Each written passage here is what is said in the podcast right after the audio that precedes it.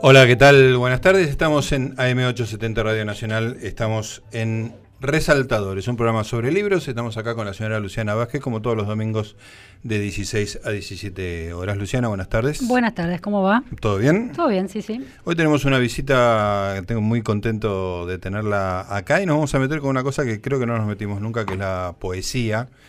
Este, una poesía muy con características personales muy muy fuertes, como es la autora de esto. Me refiero a Silvina Giaganti, a quien le damos la bienvenida. Silvina, gracias por estar acá. Gracias a ustedes por haberme invitado.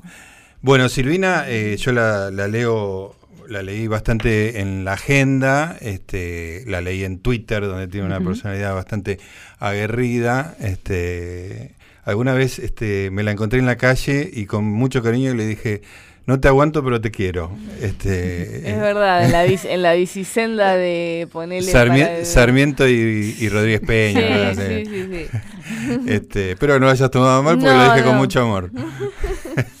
bueno, está bien. Está.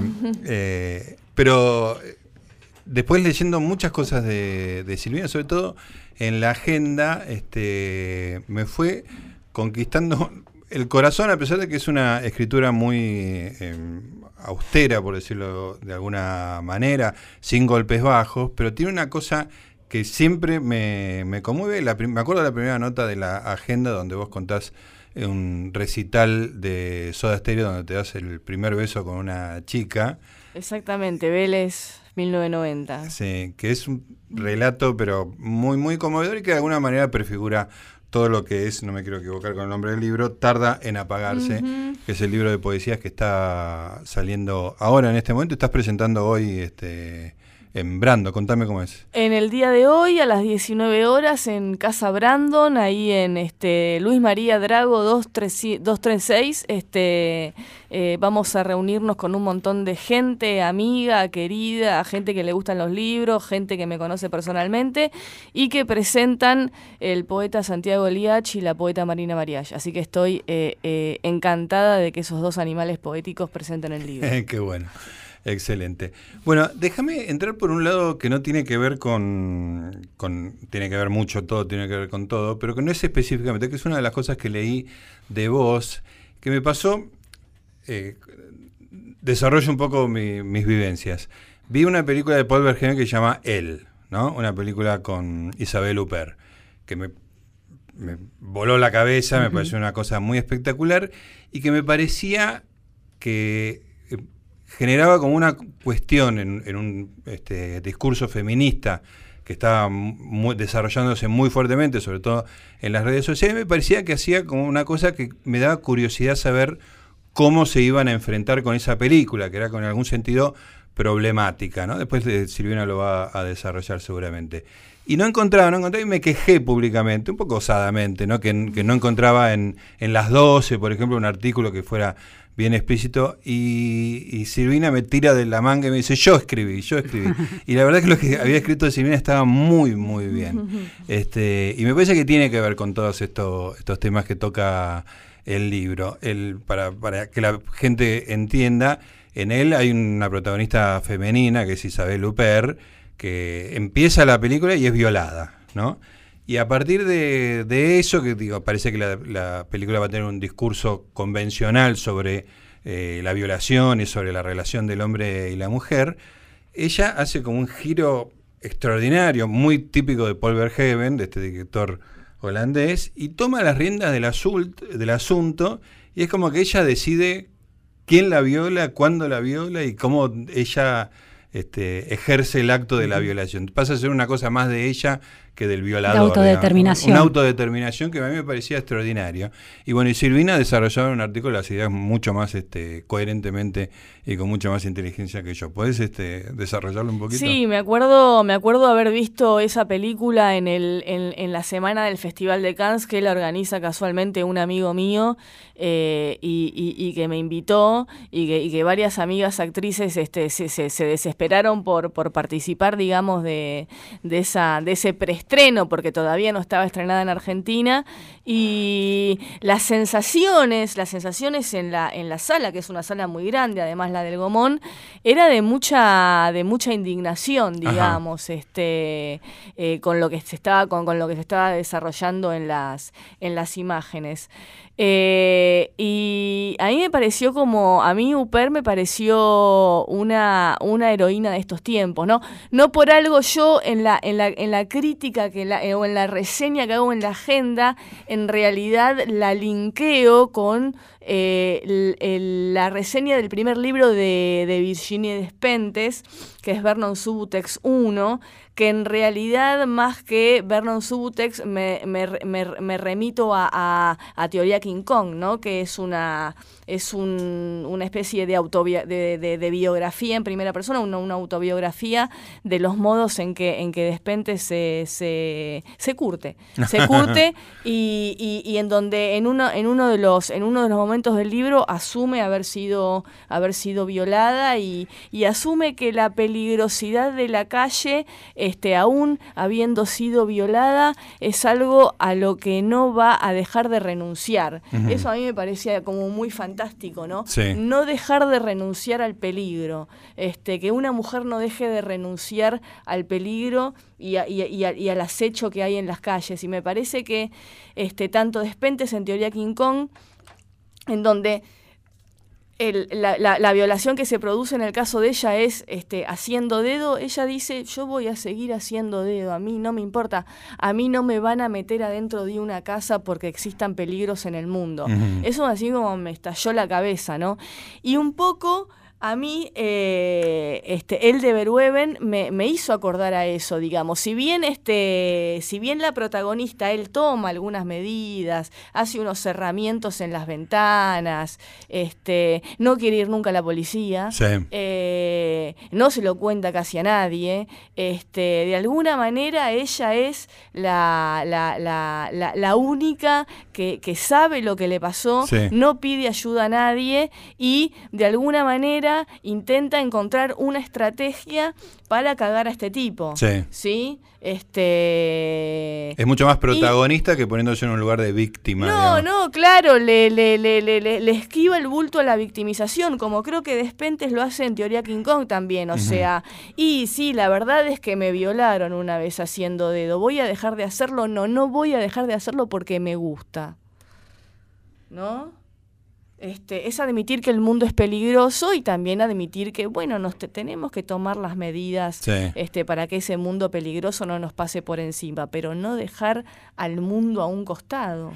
Ahora, Isabel Uperda, en el personaje de Isabel Uperda, como una vuelta más en ese... Porque integra la violación a su fantasía, ¿no? A su repertorio de placer sexual. Casi como que la hace suya, ¿no? Exactamente, hay, un, hay, una, hay una escena como bastante, bastante polémica, porque no sabría cómo definirla de otro modo, en donde se hace cargo de que la violación es una fantasía y la lleva y la, y, la, y, la, lleva al acto, ¿no? Y la lleva al acto. Después no me acuerdo exactamente qué pasa y el tipo tiene su merecido, ¿no? Sí, claro. Pero pero sí, este de alguna manera ese poder que el tipo cree tener sobre ella violándola, ella lo invierte. y el poder lo termina teniendo ella. Eso obviamente me encantó. Extraordinario, realmente. bueno, ¿cómo lo relaciono con, tu libro? No sé, pero, ahí, ahí, Te quiero ver.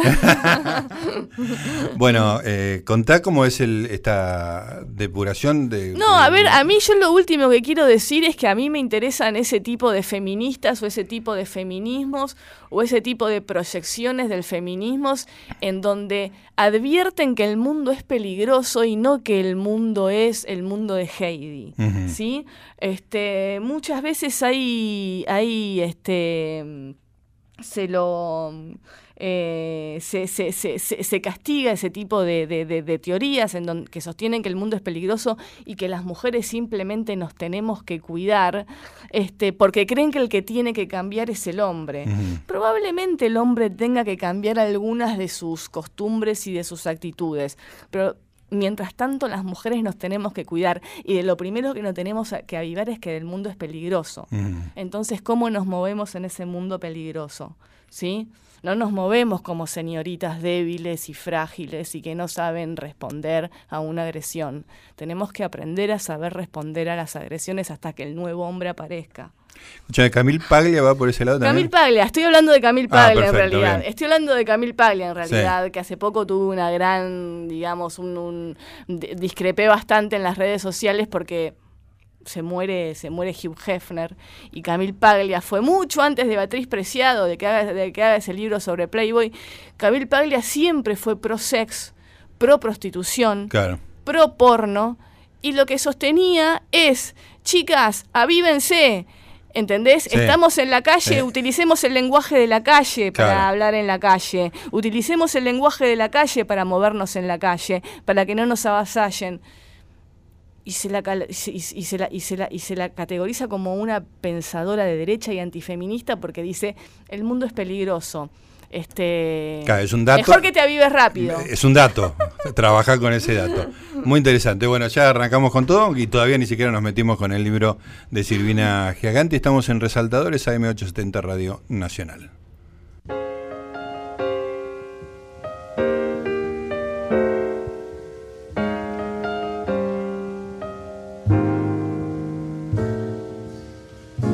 Whenever it's early I watch till the star breaks through.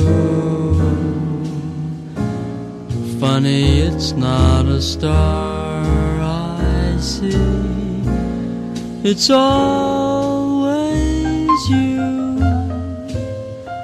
Whenever I roam through roses, and lately I often do. Not a rose I touch, it's always you. If a breeze caresses me, it's really you strolling by. If I hear a melody, it's merely the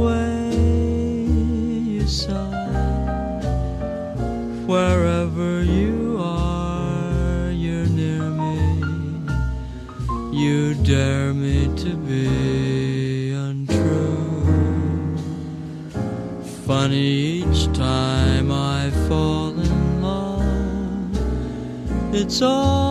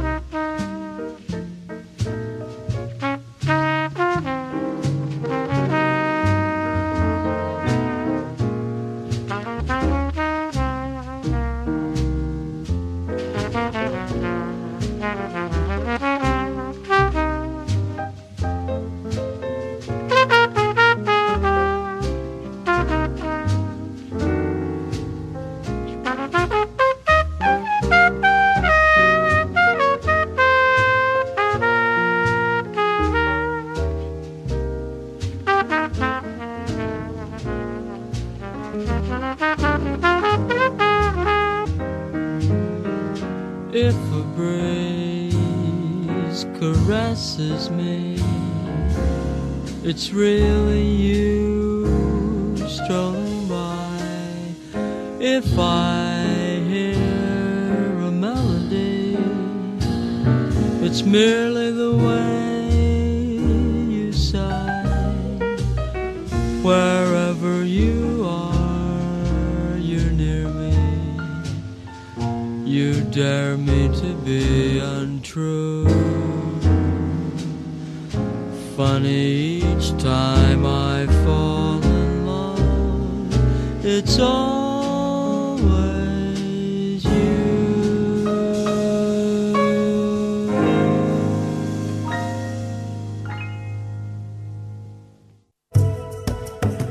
Hola, soy Alejandro Borenstein y el libro que estoy leyendo en este momento se llama Sapiens. Lo voy leyendo de a poquito porque es medio largo. Eh, se define como una breve historia de la humanidad para distraerme un poco de lo que uno lee todos los días de actualidad. No escucho música mientras leo porque no me da la cabeza, me distraigo. Les dejo un abrazo a todos.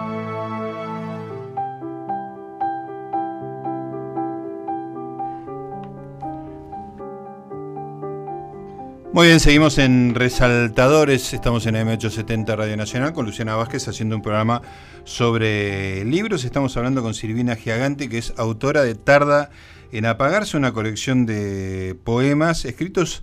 Yo lo estaba conversando con Silvina hace un rato y antes todavía con Luciana, que tiene un estilo muy, muy eh, sofisticado en el siguiente sentido. Parece tan poco sofisticado que es muy complicado llegar a ese punto, digamos, ¿no? Tiene, tiene tan poco artificio este, que para llegar a ese no basta, si vos eh, haces eh, eh, la literatura suelta, digamos, escribís de un, de un tirón, te da una cosa parecida que no tiene nada que ver con eso, ¿no? Este, le decía a Luciana que tiene como un lenguaje muy coloquial, muy llano, este, y el lenguaje coloquial es muy difícil de convertirlo en literatura. Y es justamente el triunfo de, de, esta, de estas poesías tuyas, porque agarran esa sencillez y la convierten en literatura. Y realmente tiene momentos muy emocionantes y, y de un nivel de exposición personal este, que poca gente puede afrontar y Silvina es una de ellas.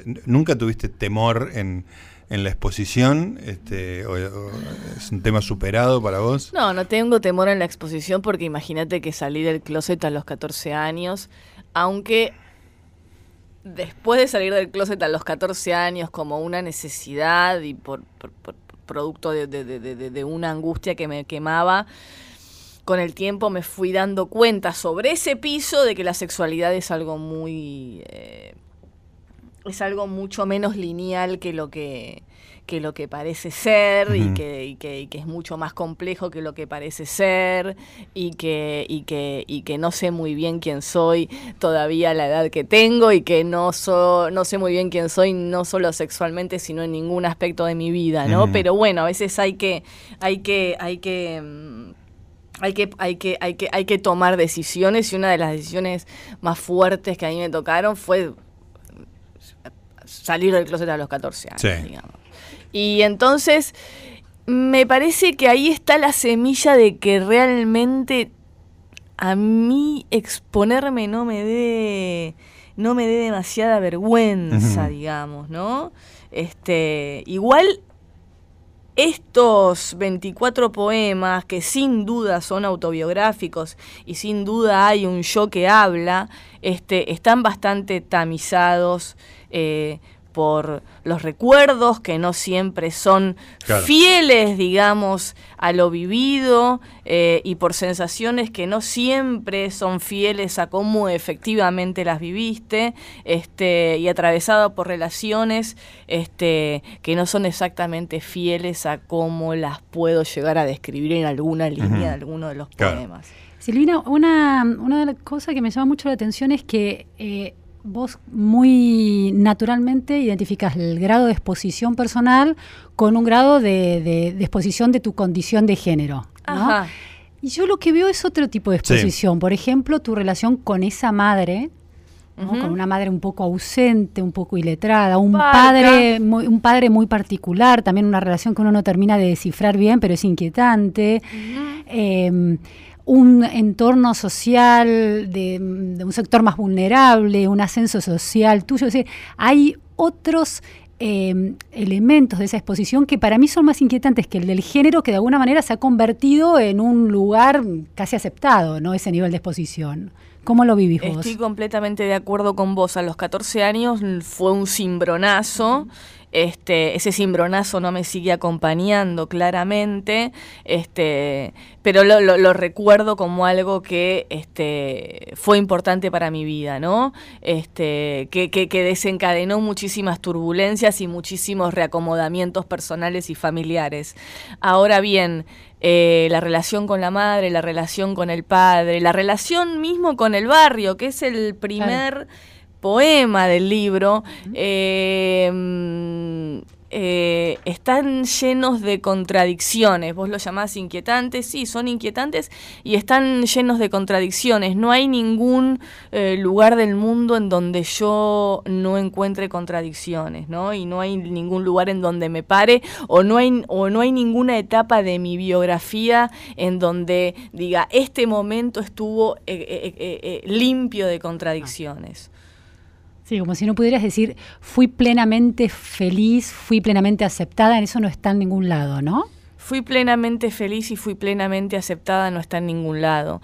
El otro día estuve leyendo un libro que me, este, me, me, sigue acompañando, que es en realidad un documental de Lori Anderson que se llama Heart of a Dog. Me compré el script en castellano que salió, entonces Lori Anderson habla de tres muertes en ese, en ese, en ese documental. La muerte de, su compañero de vida de más de 20 años, que es Lou Reed, la muerte de su perra Lola Bell, yo tengo una especial este, sensibilidad para con los animales y la muerte de su madre. Y en un momento se muere su madre, ¿no? Entonces ella va a hablar con un sacerdote ex judío egipcio converso y le dice, mi madre se está muriendo pero no la amo. ¿Qué hago?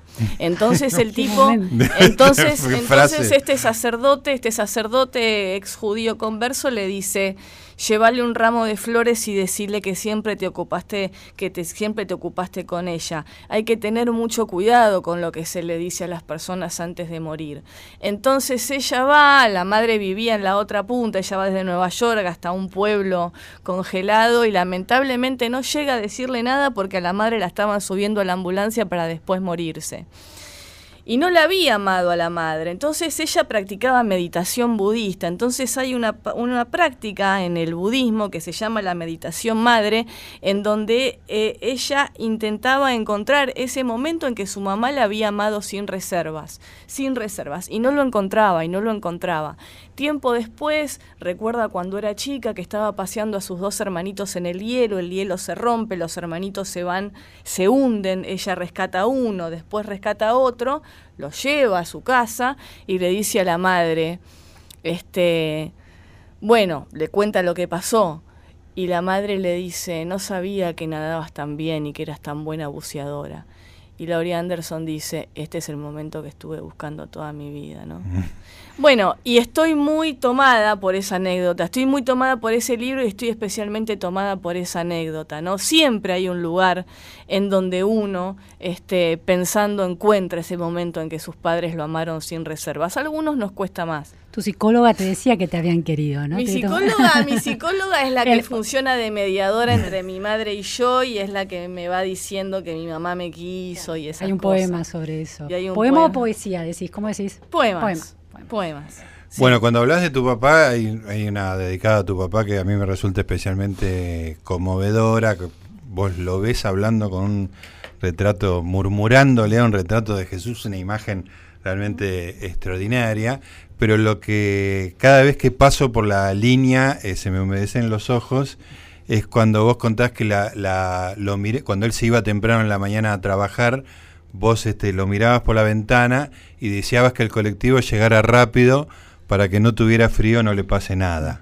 Y es una cosa que me da una, es un nivel de, este, de, amor este, que no sé si alguna vez eh, se lo pudiste expresar de una manera tan hermosa como lo hiciste acá en este libro. Eh, mi papá es muy parco, mi papá es muy callado, este, quizás físicamente fue menos parco que, que, mi madre, los dos están vivos y a los dos los quiero mucho.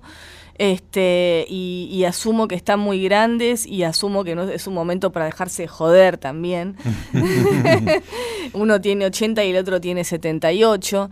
Este, y la verdad es que la eh, la condición eh, obrera de, de, mis padres a mí me, me, me, me, marcó mucho. Yo durante mucho tiempo sentí que, que tenía que estudiar para enmendar un poco esa eso que ellos no habían podido hacer, ¿no? Entonces lo, lo, viví con bastante peso y con bastante carga.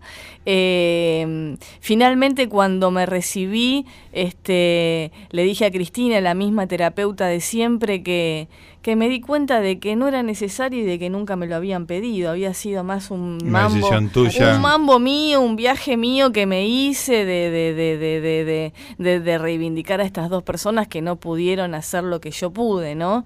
Este, mm, ¿De qué te recibiste, Silvina? de filosofía, sí. Eh, y ahí en la UBA. Y este. mm, La. La, el, el- el- el- paisaje el paisaje económico y el paisaje social en el que en el que me crié no es un paisaje social y económico dramático como pueden vivir otras personas porque la pobreza es otra cosa pero era un paisaje social y económico bastante austero y con miras bastante cortas y todo el tiempo luché para no ser eso. Entonces, este, todo el tiempo estás como en una tensión con tus padres porque los querés y a su vez nos querés ser ellos, ¿no?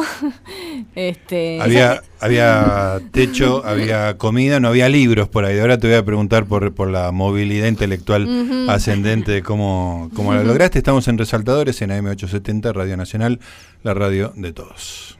Resaltadores, con Gustavo Noriega y Lucía. Hasta las 17, Resaltadores. Muy bien, seguimos en Resaltadores, estamos en AM870 Radio Nacional hablando de libros, estamos hablando con Silvina Giaganti y te preguntaba, bueno, así describías un hogar con comida, con techo, eh, con calor, pero que con un ambiente, con pocas miras, dijiste, me imagino este, pocos libros y que vos este, tomaste una decisión ahí este, casi tan desafiante como la de salir del closet, que es este, en- entrar en una carrera absolutamente intelectual. ¿Cómo, pegaste ese salto? Ese salto lo pegué porque en principio cuando era niña eh, mi- mi- mis tíos, un tío varón y una, y una tía mujer que, que también tenían trabajos muy módicos. Mi tía era este costurera y mi tío trabajaba en, en, en la aseguradora El Comercio, este, pero tenían algunas inquietudes, tenían algunas inquietudes y se avivaron, se avivaron de que me gustaba leer, se avivaron de que iba a la casa de ellos y en vez de dormir a la noche agarraba Ajá. un librito, agarraba otro librito. Entonces a- ahí a partir de ese momento los regalos de Navidad y los regalos de Ah. Reyes y los regalos de cumpleaños dejaron de ser joggings, ropa y empezaron a hacer libros, ¿no? Libros para niños, Elsa Bornemann, Paul Divir, Claro. Marco de Nevi, para esa edad, digamos. Este, y ahí es como que yo me sentía que vivía en un mundo tan acotado y tan silencioso, porque aparte mis padres eran como muy minimalistas con el lenguaje, ¿no? Éramos como mónadas moviéndonos dentro de una casa de 80 metros, pero sin demasiada comunicación. Entonces la literatura, a mí todo ese flujo de palabras, a mí me llenaba lo que en otro lado no aparecía. Entonces, este, me volví medio adicta a leer, me volví Mm. medio adicta a leer, este, y además era un marco contenedor para mi vida y sentía que aprendía cosas y que había otros, mo- otros mundos posibles. Eh, ya en la adolescencia este, tomé la decisión de ir a un taller literario. Ah, mirá. Sí, que imagínate que era un mundo sin medios digitales. Compraba Clarín, el suplemento Cultura que salía los jueves y salía todos los jueves un recuadrito mínimo a la derecha de un tipo que daba un taller de escritura y eso era todo lo que Claro. sabía. Lo llamé por teléfono y fui ¿Quién era, una- Silvina? ¿Eh? ¿Quién era?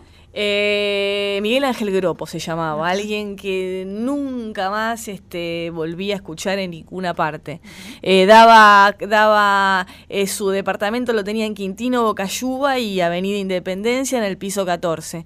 Y ahí estuve un año, escribí, me hizo conocer algunos poetas, nos hizo conocer algunos poetas, me hice muy amiga de una chica de mi edad con la que después nos hicimos amigas. Ella vivía en Catalina Sur, yo vivía en Avellaneda todavía, por supuesto, y ahí este, nos hicimos amigas y empezamos a circular por unos incipientes, año 94 estoy diciendo, unos incipientes ciclos de lectura que había en. San Telmo.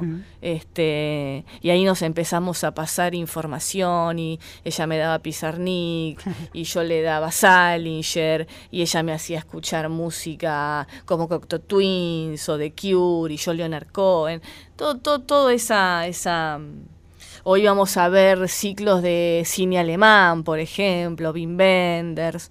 Bueno, nada, y ahí, ahí, em- ahí empezó, ahí empezó la fuga hacia Capital Federal, ¿no? Primer ascenso. Ahí empezó la fuga hacia Capital Federal, ¿no? Eh, ¿Y de, y de la filosofía a la poesía, ¿cómo, cómo se da ese salto? Porque pudiste haber quedado en un, en un lenguaje mucho más racional, Claro, más más, académico. académico. Eh, mira, la cosa fue así. Yo en realidad empecé letras. Empecé letras y me acuerdo que empecé una materia que se llamaba Teoría y Análisis Literario con Panesi. Y empezaba por cualquier lado. Empezaba por cualquier lado. Con todo respeto, nos empezaron a hacer leer a Saer.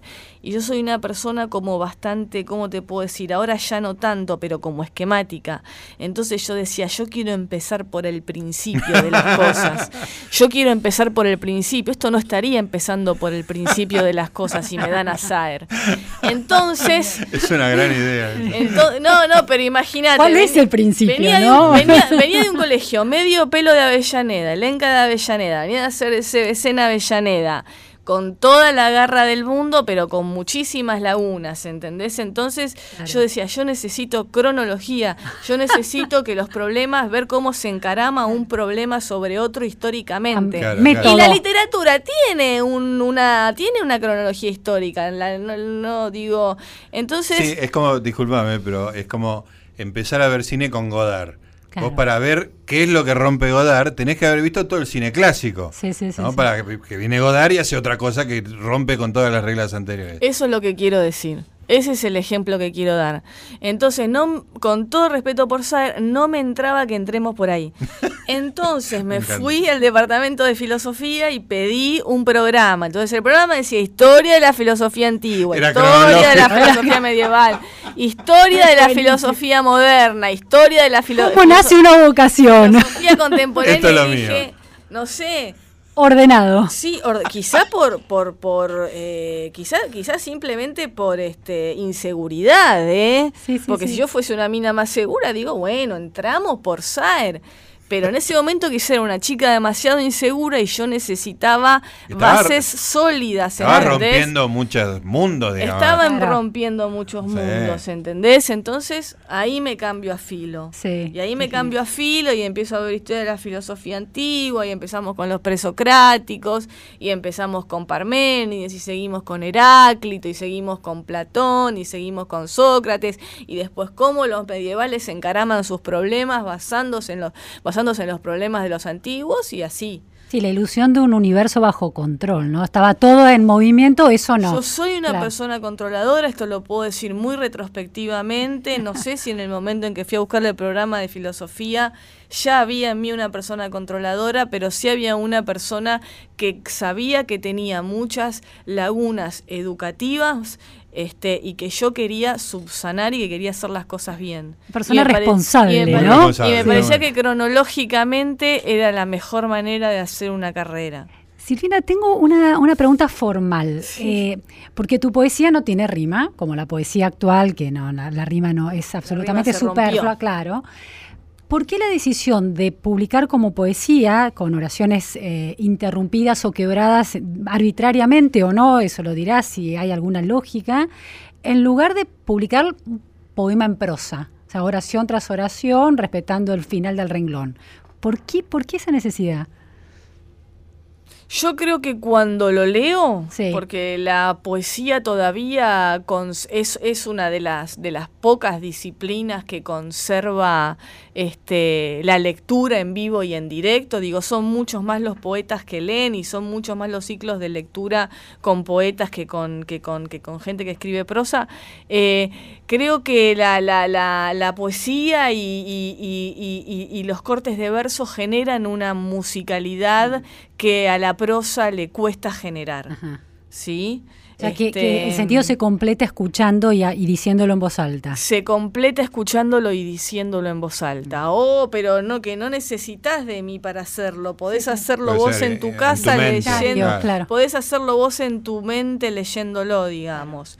Este, y además creo que la prosa tiene una diferencia muy grande con. Yo escribo prosa De hecho, el año que viene voy a publicar un libro de relatos y creo que la prosa y la poesía se diferencian en que la poesía es como una casa más vacía con pocos elementos, mientras que la prosa es una casa llena de elementos.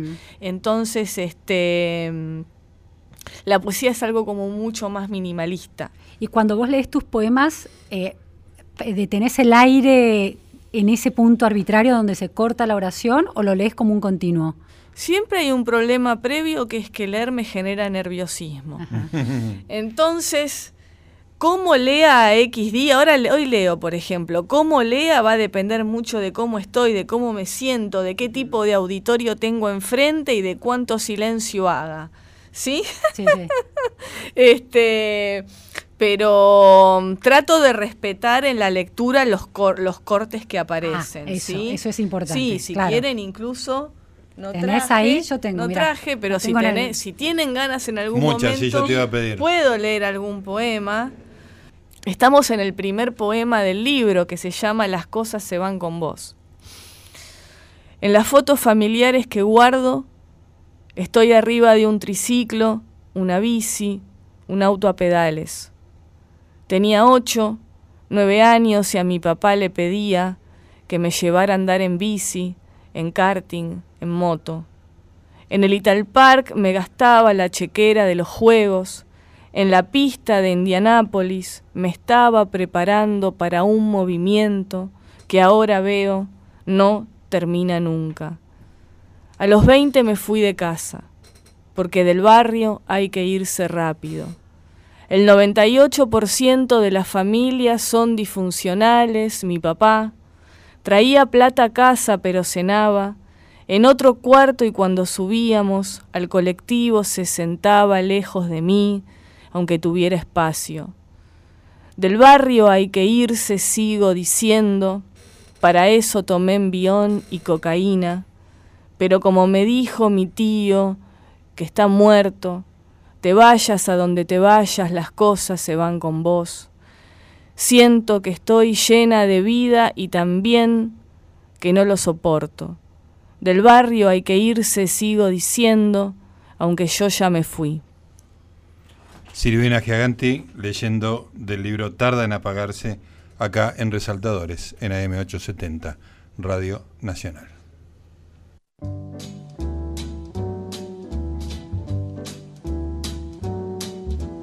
L is for the way you look at me. O is for the only one I see.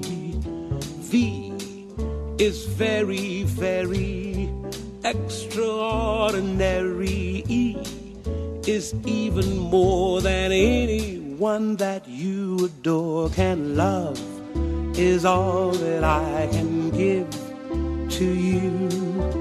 Love is more than just a game for two.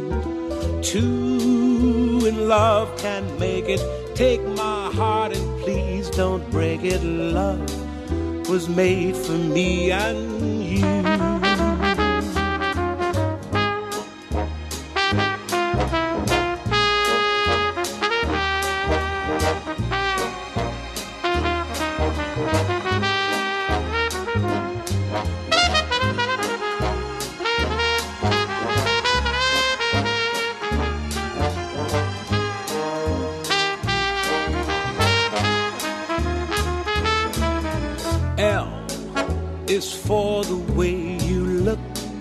At me.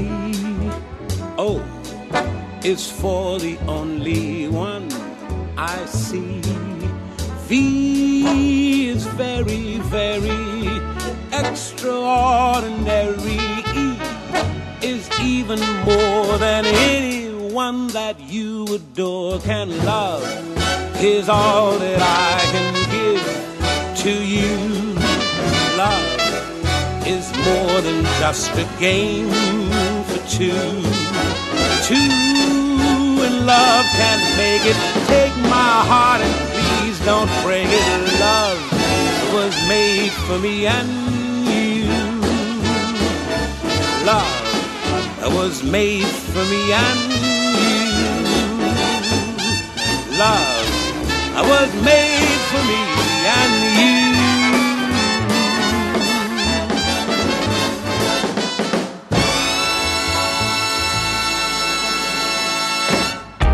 Resaltadores con Gustavo Noriega y Luciana Vázquez.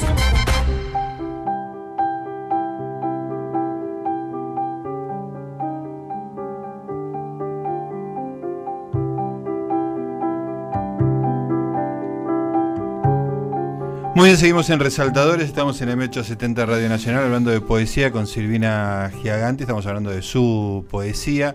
Quiero decir dos o tres cosas, yo que no sé absolutamente nada de poesía, pero que me las rebusco para hablar, que un par de cosas. Una es que eh, ayer estaba viendo una película que me gustó muchísimo, con una película de un director que me encanta, que se llama Noah Baumbach, es una película en la cual hay un padre terrible, pesadísimo, artista, que es Dustin Hoffman, ya anciano, y los hijos son Ben Stiller, Adam Sandler y, una chica. Es una película en la cual no pasa demasiado, digamos, pero que son como una... Es muy parecido, digamos, a, las, a las poesías de, de Silvina. Y tiene una cosa eh, que me llamó mucho la atención, que me encantó, es que hay discusiones, están los hermanos discutiendo, y de repente en el medio de una frase, eh, la película corta y se va a otra cosa. Pero en el medio de una frase. No hay resolución. No hay resolu no esperan a que termine, Claro. aunque pase otra cosa en cualquier caso. Ah. Directamente hay un corte muy deliberado en el medio de la Claro. conversación.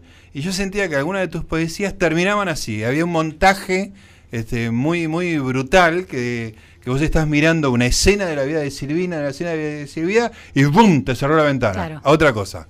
Pasemos al siguiente tema. Este, y eso me, me generó la, la misma, el mismo placer y la misma curiosidad Claro. intelectual que me provocó la, la, la película. No sé si querías comentar algo, si no paso a mi segundo comentario. Vas a Pásame. tu segundo comentario. Bueno, eh, les contaba fuera del aire a las chicas que leí primero las poesías y después leí el prólogo de Santiago Liach y que cuando leía yo pensaba esto es eh, no bullshit. O sea, es una cosa que no tiene ningún adorno de más, que no tiene ninguna necesidad de buscar la literatura. De o que- una pseudo profundidad, ¿no? Exactamente, que no, que, que tiene una cosa muy trabajada de, de parecer simple, digamos, ¿no? De, de, de parece una cosa como muy espontánea y coloquial, pero que se nota que para convertir eso en literatura hay que trabajarlo de una manera extraordinaria, Sí, digamos. sí. Hay que no, no cualquier cosa coloquial se convierte en literatura, hay un trabajo muy difícil y eso me parece que es el gran triunfo de Silvina Mm. en el libro. Y Santiago, en la introducción, habla de los Ramones, ¿eh? con esas canciones de dos minutos, a dos acordes, pum, pum, pum, pum, pum, pum, y dice que son no nonsense, ¿no? que es casi la misma idea del no bullshit, digamos, ¿no? Este, son algo muy concreto y muy definitivo, que aparece sobre un pedazo de la vida de, de Silvina, y que es una gran construcción, aunque parece que no lo fuera. Sí, yo cuando leí el prólogo, el prólogo que me que, que Santiago me manda para el libro y leo y leo esa parte, no él nunca él nunca me la había nunca me lo había dicho No, así. era, una, no era una conversación entre ustedes. No era, una, previa. no era una conversación previa entre nosotros en donde qué te parece, ¿no? A mí me gustó recibirlo como a ciegas el prólogo. Este, y nunca me lo había dicho en todas esos, en todos esos jueves de tantos años que yo fui a su taller, nunca me había hablado del no nonsense de los Ramones, este, pero puedo, suscribo, suscribo bastante a eso que dice, porque en realidad yo soy bastante no nonsense en la vida, digamos, vamos a los bifes, soy bastante, vamos a los A los bifes, bifes. este, y... mm, pero no obstante, digamos, eh, sí, me parece que, que- que- que est- yo no sé si lo logré, ojalá no lo haya logrado, así puedo seguir escribiendo, ¿no? Pero digo, hay como, eh, hay, una, hay una búsqueda por encontrar las metáforas básicas de la vida y la verdad es que me llevó mucho tiempo y mucho trabajo encontrar esas metáforas básicas de la vida, ¿no? Este, como la de la botella que sentía que me- me- que me sentía una botella que sacaban y volvían a poner en la heladera, digamos.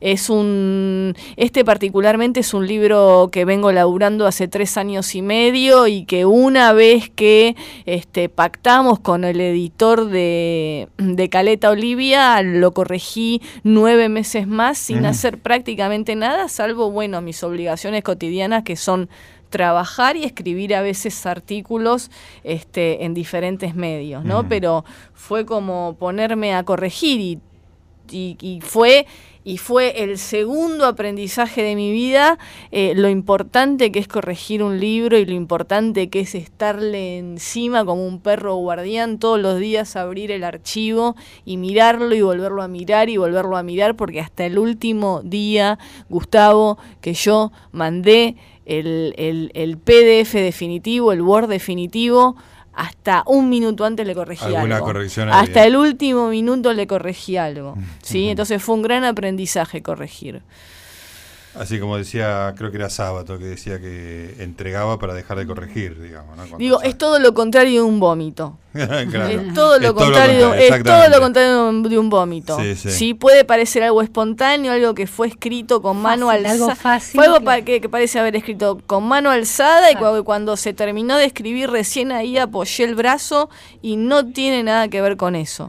¿Sí? ¿Nos lees otro, Silvina? Les voy a leer un poema que se llama Patrick Cuatro Estrellas. Extraordinario título, ya te digo que es un extraordinario título.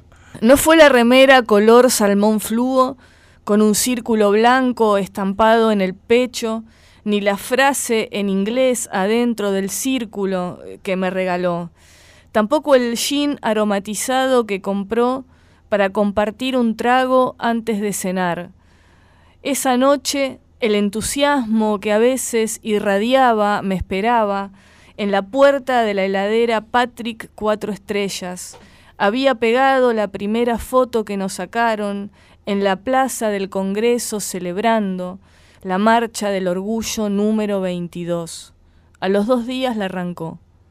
Yo tenía el pelo largo y enrulado ella, una botella de agua cortada en la mano que usó como vaso para tomar Fernet. Era una noche de verano, también de noviembre, éramos más jóvenes, recién nos conocíamos. La noche era perfecta para estar de manga corta. Qué clima, ¿no? No, no, es extraordinaria. Y cuando te hablaba del montaje, una de las que pensaba era esa. La última frase, la noche era perfecta para estar de manga Sí, corta. Es- da la sensación de que empieza otra cosa ahí y no, terminó. Sí, sí, sí. es sí, extraordinario. Pero te lo deja resonando, ¿no? Sí, sí, Eh, sí, te, sí, Te sí. podés imaginar. A veces pienso que son como esas películas que terminan y, y, este un poco eh, como es este decepcionan decepcionan al espectador porque, no porque no hay un, no, está el cierre. porque no hay un remate Que porque sí. no hay una explicación Claro, claro, ¿no? una cosa que hagas que sea circular la Uh, uh, experiencia, uh, que es- tenga el placer de los de, te evitas ese placer. Tienen digamos. algo de promesa, de, promesa inconclusa, Sí. ¿no? Que uno sigue vibrando con esa promesa, ¿no? Claro. esos cierres. eh, Sí, así, y también hay una idea, me parece, este, un poco digerida eh, de que cómo terminan las cosas en el fondo en la vida. Sí. Las cosas no terminan un poco así, Y claro, porque sin no hay, tanto remate. no hay un guionista. No hay un guionista. No hay un guionista, las Claro. cosas terminan mucho más este, eh, cortantes y sin tantas explicaciones y quizá con y quizá con una imagen que no tiene nada que ver ni que le hace ningún homenaje a esa historia que, que pasó. O mucho peor, por ahí terminan y no te diste cuenta que terminaron y te das cuenta mucho tiempo después. O que no terminaron. O que no terminaron también. reaparecen de algún modo. Nos queda muy poquito tiempo. Silvia, me, me queda una pregunta por hacerte. Se me pasó volando. La verdad que fue un, un real placer estar conversando de poesía con vos. Este, ahora que estás en otra situación, vos este, trabajás, publicás, tenés ahora tu libro. Gana más que las jubilaciones de sus papás, como bien dicen algunas de A las... Santiago le causa gracia y, y- y le gusta, me parece, ese gesto de que hay dos poemas, uno hablando de mi madre y uno hablando de mi padre, en que dos veces digo que gano más que las dos jubilaciones y que me da muchísima vergüenza. Bueno, ahora estás en, en control de tu educación, por decirlo de alguna Sí. manera. ¿Cómo te relacionás con los libros ahora? Este, ¿Comprás libros? Eh, ¿Tu, tu participación es este, con escritores amigos? ¿Cómo, ¿Cómo es tu vida de lectora, digamos? Em, por un lado tengo tengo este un ordenador muy importante que es eh, reseñar para la Rolling Stone todos Ah, los claro, meses, ¿no? Entonces eso me ordena las lecturas. Este como mm, como como como soy bastante de hacerme caso a mí por encima de hacerle caso a otros, este, leo lo que me gusta y leo lo que tengo ganas. No siempre que vas, no siempre que, accedes a un libro y, y- y- le, y- le pones expectativas, el libro te responde de la misma manera las, de las expectativas que le pusiste. Pero en general, este tengo como un olfato para elegir literatura y aparte ya tengo como un canon precario, Sí. personal, que tiene que ver con mi biografía y que tiene que ver con lo que me gusta, que es lo que leo. Es decir, leo para trabajar, ¿sí? Porque en parte es mi material de trabajo, la literatura, y no puedo nunca dejar de leer por placer. Por ejemplo, Amoadí, que es un libro que tiene muchísimos años y que en ningún momento se me ocurrió este, hacer algo con eso más que el disfrute de leerlo, ¿no? Y de sacar algunas experiencias este, para mi vida. Pero mm, leo mucho, leo mucho, le saco mucho tiempo, en realidad no le saco mucho tiempo a mi vida, leo mucho, es una de las tres, es, en, en- en un ranking es trabajar para ganar mi sustento, escribir y leer. ¿Y tu trabajo no eh, eh, dijiste que escribís para la Rolling Stone? ¿Trabajás en alguna otra cosa que no tenga que ver con la literatura? Trabajo escribiendo para otras personas. Ah, ok. ¿Y el fútbol? que en, en esas tres cosas no estaba el fútbol, qué desilusión. El fútbol es un el fútbol eh, el fútbol el fútbol jugado está en un está en un stand-by está en un stand-by en ese en este momento y el fútbol mirado yo he ido muchísimo a la cancha y he mirado mucho fútbol pero estoy un poquitito eh, tomando distancia de, de- de- de- ese mundo. Quizás porque a mi club no le va tan bien, entonces este ¿De quién era? de De- Independiente. de Independiente, A mi claro. club no le va tan bien, entonces es muy difícil este entusiasmarte con, con algo que está en una meseta hace muchísimos años. Y, y el fútbol y el fútbol en este momento no no no, no lo estoy No ocupa un lugar importante No ocupa un lugar relevante en- desde hace un año prácticamente. Bueno, volverás a las canchas y... este, Sí, voy a volver a las canchas. Las canchas igual, te están pidiendo. igual este, como les decía, eh, acabo de firmar para sacar un libro Ah, el año que, viene. Buenísimo. Y tengo que entregar el material antes de fines de enero. Y la verdad es que mm, eh, obviamente trabajo para vivir y para financiarme estas cosas. Y, y- y- y cuando estoy escribiendo, básicamente mi vida se divide en trabajar y escribir. ¿Sí? Este, y ver amigas. Muy bien, es- amigas, nada más. Muy bien. Amigas, amigos. Amig y, un, y una romances X. pasajeros, este, sí, sí, sí. Y voy al cine, y voy Está al teatro. Y Silvina, un placer, muchas gracias. ¿eh? a ustedes, a un placer, un placer el mío. Silvina Giagante, estuvimos acá con Luciana Vázquez y conmigo, Gustavo Noriega, en Resaltadores, un programa sobre libros. Nos encontramos el próximo domingo a las 16 horas. Chau.